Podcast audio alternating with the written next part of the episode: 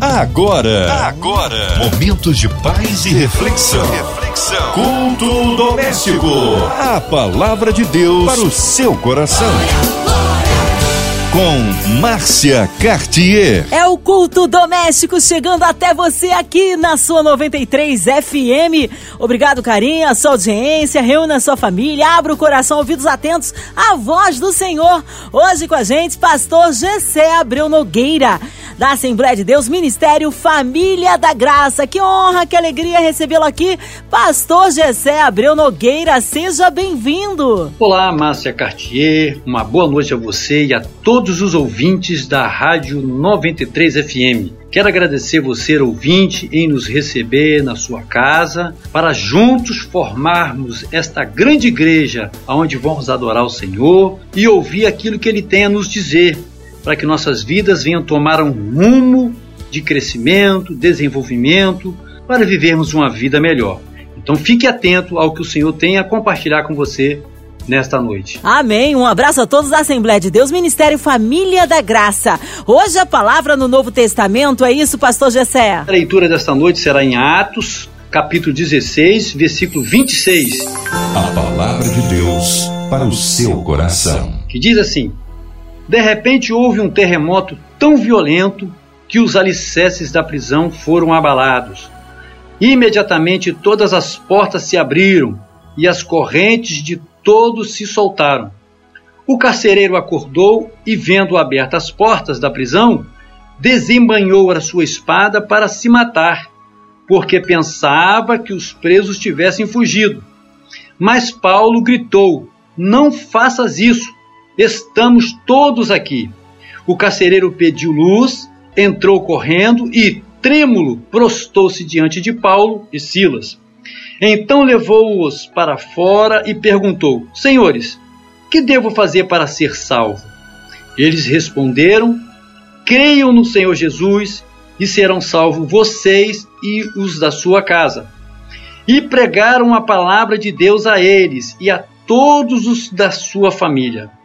Naquela mesma hora da noite, o carcereiro levou as feridas deles. Em seguida, eles e todos os seus foram batizados. Então os levou para sua casa, serviu-lhes uma refeição e com todos de sua casa alegrou-se muito por haver crido em Deus. Queridos ouvintes, eu quero convidar você a fazer uma viagem para entendermos o que de fato aconteceu na vida desse personagem carcereiro e na vida do nosso irmão Paulo. Um dia, digamos pela noite ou pela manhã, não sabemos o horário, qual era a rotina do horário do trabalho dele, mas imaginamos que ele saiu da sua casa, despediu-se da sua família, talvez filhos, imaginando que aquele dia seria um dia como qualquer outro. Ele foi trabalhar, na expectativa de voltar, certamente. Ele não imaginava o que poderia acontecer naquele dia. E quando ele chegou, assumiu sua, o seu posto, exercendo o seu trabalho, a sua função era tomar conta dos presos, manter os presos no seu devido lugar. E ele entendia que, por ser um funcionário de uma posição tão exigida e exigente, ele imaginou que quando aconteceu o fato das prisões serem abertas e, e os prisioneiros terem saído, ele pensou que seria duro para ele as consequências do que deveria vir sobre a sua vida. Imediatamente, quando ele viu a cena, ele apavorado, não sabemos qual, como estava o estado emocional dele, mas entendemos que ele tomou uma decisão, ele ia tomando uma atitude em função de um desespero por algo que estava acontecendo. Como lemos no versículo 27, que diz assim: E o carcereiro acordou e, vendo abertas as portas da prisão, desembanhou a sua espada para se matar. Ele pensou em tirar a sua vida de uma forma muito rápida ele pensou no suicídio. O que levou esse homem a pensar ou tomar uma decisão e uma atitude dessa? O desespero. Talvez isso possa estar acontecendo com muitas pessoas que estão nos ouvindo nesta hora. De repente, uma situação na sua família, uma situação no seu trabalho, uma situação envolvendo o seu lar, em várias áreas na sua vida. E de repente você chega numa situação desesperadora e muitos procuram até a possibilidade de tirar a sua vida. Mas assim como Paulo gritou no versículo 28, não faças isso. Estamos todos aqui. Jesus está gritando para você nesta hora: não faça tal coisas com a sua vida. Ele tem uma resposta para você. Ele tem uma direção para você. Quando nós entendemos o que realmente Jesus fez na cruz do Calvário, vale a pena viver. Vale a pena experimentar uma vida com o Senhor Jesus, uma vida com Cristo. Porque Jesus não morreu na cruz simplesmente para nos livrar do inferno. Isso é fato, ele fez isso para nos livrar sim também do inferno. Mas a morte de Jesus na cruz foi para nos dar uma vida com dignidade, uma vida com esperança, uma vida com alegria. Talvez você não esteja tendo essa, essa experiência na sua jornada, na sua caminhada de vida. Mas Jesus está te oferecendo hoje uma oportunidade para mudar a sua vida. Assim como Paulo pregou para aquele carcereiro, nós estamos aqui nesta noite pregando para você, falando do amor de Cristo na sua vida. Seja qual for o seu problema, Inclusive, estamos vivendo momentos de uma crise mundial que afetou todo o brasileiro nesse ano de 2020, ainda está respingando nesse ano de 2021. Muitas pessoas tiveram grandes perdas, grandes prejuízos. Alguns estão vivendo um momento de luto, momento financeiro muito desconfortável, desagradável. Talvez você esteja vivendo um momento de, de uma falência na sua empresa, na sua firma, em algum outro negócio, e pensa na possibilidade de criar uma situação, talvez até mesmo no desespero, de fazer algo ruim com a sua vida ou com alguém que está ao seu redor. Mas eu quero dizer para você: não faça isso. Há esperança em Jesus. Há esperança no nosso Senhor Jesus Cristo. E Ele quer entrar na sua vida, entrar na sua vida que eu me refiro, não é só uma questão religiosa, não. Ele quer mudar a sua vida por dentro. E quando as mudanças acontecem dentro do homem, os resultados são manifestos em comportamentos. Não adianta você, vamos dizer, citar aqui um exemplo uma pessoa que vive um momento de um momento financeiro de uma intensidade muito difícil e você pega e coloca um dinheiro na mão desta pessoa. Mas se a mente desta pessoa tiver atribulada e ela não tiver habilidade para lidar com o dinheiro, a sua ajuda vai ser temporária. Por quê? Quer mudar alguém? Mude a forma dessa pessoa pensar. Então Jesus ele quer fazer isso com você. Ele quer mudar a sua forma de pensar, a sua forma de agir. Ele quer entrar dentro da sua vida e mudar o seu comportamento de uma forma sobrenatural. A vida, ela vem embutindo em nós um caráter, um comportamento baseado naquilo que aprendemos. Eu poderia te fazer uma pergunta: quem é você? Você é o resultado de um conjunto de informações que vem absorvendo desde o dia que você nasceu. Houve um amigo, houve um parente, houve um colega de trabalho, pega informações num filme, num, num documentário, numa reportagem, e vai sendo estabelecido dentro de você um, um, uma visão teológica, uma visão de um comportamento único em você. E de repente, numa situação dessa, a pessoa não tem uma referência verdadeira, porque as informações que ela vem colhendo vai de uma certa forma incondicional, mudando e levando você a um determinado rumo. Talvez essa sua jornada da vida tenha levado você a uma condição que você não está feliz, De repente, se você olhar no espelho, você faria essa pergunta para você, olhando para o espelho: quem de fato sou eu? Eu estou feliz comigo mesmo? Até onde cheguei está legal? Eu estou completo? De repente você faria grandes críticas ao modo e o modelo de vida que você está levando. Porque a vida, nós aprendemos muitas coisas e algumas delas podem até ser boa. Mas a vida que Jesus tem para nós é uma vida plena, é uma vida completa.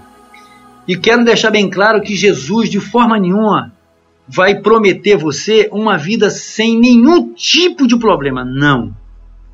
Mas os problemas da vida não podem ser um fator para abalar a sua caminhada, para deixar você desestruturado, para desconstruir os teus sonhos, os seus projetos. Não. A vida não pode ser um fator para te parar. Quando você entende Jesus, quando você conhece Jesus, a pessoa de Jesus, quando você de fato o aceita em seu coração e você confessa com a sua boca que Ele é seu Senhor, que Ele é seu Salvador, a sua vida vai tomando um rumo diferente.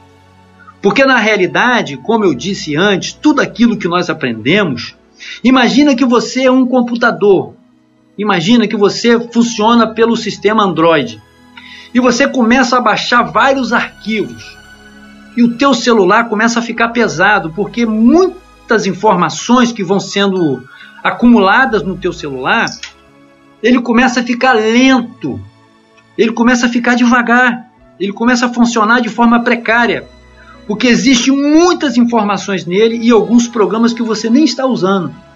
O que você tem que fazer para ele ficar operacional de uma forma que te dê um bom resultado? Formatar todo esse aparelho e colocar aplicativos que de fato sejam úteis e venham se encaixar naquilo que você necessita. Da mesma forma é o homem. Quais são os tipos de informações que estão é, é, embutidos no seu caráter, na sua memória, na, na sua psique, que forma de fato a pessoa que você é. De repente você não está satisfeito, aí você aceita Jesus como seu Salvador. E quando você começa a ler a palavra de Deus, eu costumo dizer que a Bíblia é Jesus impresso. Quando você ler a Bíblia, você está fazendo um download daquilo que o Senhor projetou para os seus filhos, para vivermos uma vida plena, uma vida feliz, uma vida completa, uma vida que vai te dar alegria e paz. Quando você ler a palavra, quando você medita na palavra, esta palavra vai entrando dentro do seu coração, e quando você ler essa palavra, ela vai desconstruindo tudo aquilo que foi construído na sua jornada natural e vai colocando dentro de você os projetos que Deus tem para a sua vida. Deus tem um projeto com excelência para cada um de seus filhos nessa terra. E Deus não se esqueceu de você. Quando Jesus estava lá na cruz do Calvário, e a Bíblia diz que ele assumiu a nossa culpa, ele assumiu o nosso pecado, ele assumiu o nosso erro, as nossas enfermidades, nossa pobreza, as misérias.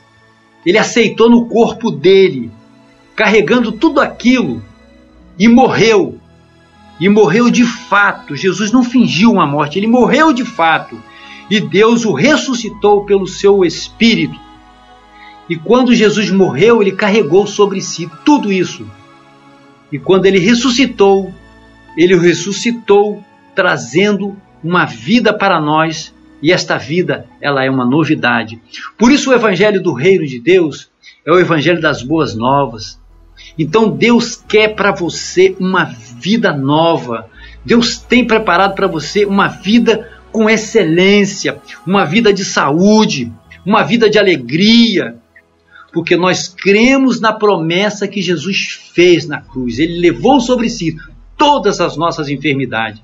E quando você crê nisso, o seu comportamento é diferente. E quando o seu comportamento é diferente em relação às promessas de Jesus, você ganha força, ganha graça, você ganha habilidade para enfrentar doenças, enfrentar crise financeira, enfrentar crise emocional, crise conjugal, seja qual for o problema que você esteja atravessando. Jesus é o seu amigo, Jesus é o seu companheiro fiel, e ele juntamente contigo vai fazer de você um campeão. Um campeão imbatível.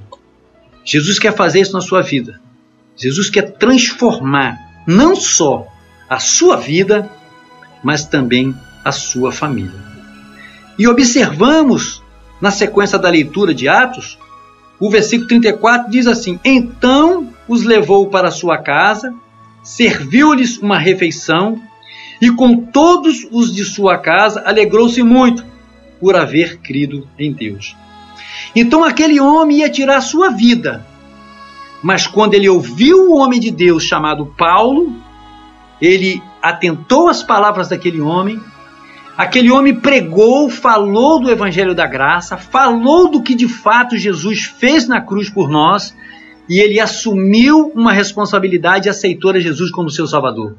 E quando ele aceitou a Jesus como seu Salvador, na mesma hora houve uma mudança dentro daquele homem e dentro da sua casa. Não só ele foi salvo, mas toda a sua família, juntamente com ele, se posicionou em uma nova vida com grandes expectativas. Que Deus te abençoe em nome de Jesus. Amém. Glórias a Deus. Palavra abençoada aqui nesta noite no culto doméstico. E nesta hora nós queremos incluir você e toda a sua família em oração. Já já, pastor Jesse Abreu, com a oração, intercessão pela sua vida, colocando aí as nossas famílias, nossas crianças, nossas autoridades governamentais, a cidade do Rio de Janeiro, nosso Brasil. Você que está encarcerado, você que se encontra no hospital, numa clínica, você com coração coraçãozinho lutado. Queremos incluir toda a equipe da 93 FM, nossa irmã Invelise de Oliveira, Marina de Oliveira, Andréa Mari Família, Cristina Xista e Família,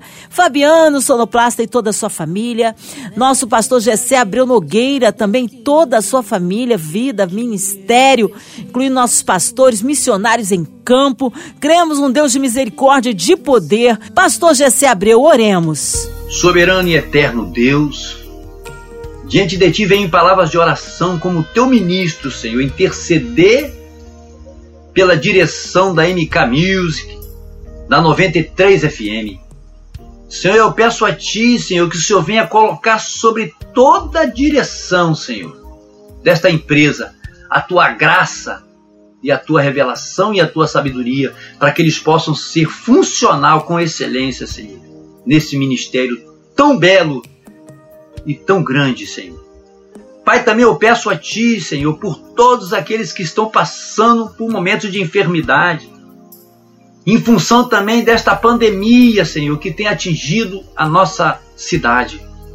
Pai, conforta o coração daqueles que estão atravessando este momento. Também pelos profissionais, Senhor, que estão alinhados em ajudar aqueles que estão, Senhor Deus Santo, passando por este momento deste coronavírus. Senhor, toma esses profissionais nas tuas mãos. Senhor, aquelas famílias que estão enlutadas por perda, Senhor, e por tantos outros sofrimentos, Senhor, toma essas vidas em tuas mãos, Senhor. Senhor, eu ministro uma palavra de cura sobre aqueles que estão enfermos e também ministro uma palavra de, de, de, de conforto por aqueles que perderam um ante querido. Pai, toma em tuas mãos, Pai Senhor, abençoa também aqueles que se decidiram a Ti nesta noite, aceitando a Jesus como Salvador de suas almas. Que o Senhor possa abrir novos horizontes para essas vidas e para essas famílias. Eu entrego todos nas Tuas mãos e creio na Tua providência e no Teu milagre e na vida bela que o Senhor tem para cada um de nós. É o que eu oro a Ti, na autoridade que há no nome de Jesus. Amém. Amém. Glórias a Deus. O Senhor é fiel e opera aí O impossível na vida daquele que crê recebe sua vitória, meu amado. Pastor Gessé Abreu, que alegria, que honra recebê-lo aqui no culto doméstico, que seja a primeira de muitas vezes com a gente. Um abraço aí, Assembleia de Deus, Ministério Família da Graça. Queremos saber o endereço, horários de culto, contatos, mídias sociais, considerações finais, Pastor Gessé. Eu quero agradecer mais uma vez todos os ouvintes da Rádio FM 93, a direção da rádio, a nossa irmã Márcia Cartier eu agradeço por essa oportunidade. Quero deixar aqui também o endereço da nossa igreja, que fica em Nova Iguaçu, na rua Saveiro José Bruno, número 357, próximo ao Aeroclube, em frente à Faculdade Rural. Nossos cultos são às quartas-feiras e domingo, às 19 horas. O telefone para pedidos de oração é DDD 21 96427 3976. Eu agradeço a nossa irmã, mais uma vez, Márcia Cartier, e a todos desta rádio abençoada, e a todos os ouvintes. Quero mandar um abraço também para as minhas filhas, para todas as famílias do Rio de Janeiro, inclusive para a nossa cidade Nova Iguaçu, aos nossos amigos, aos pastores. Que o Senhor abençoe a cada um no nome de Jesus. A nossa igreja é a Assembleia de Deus, Ministério Família da Graça. E eu ministro um momento de graça e de bênção sobre a sua vida.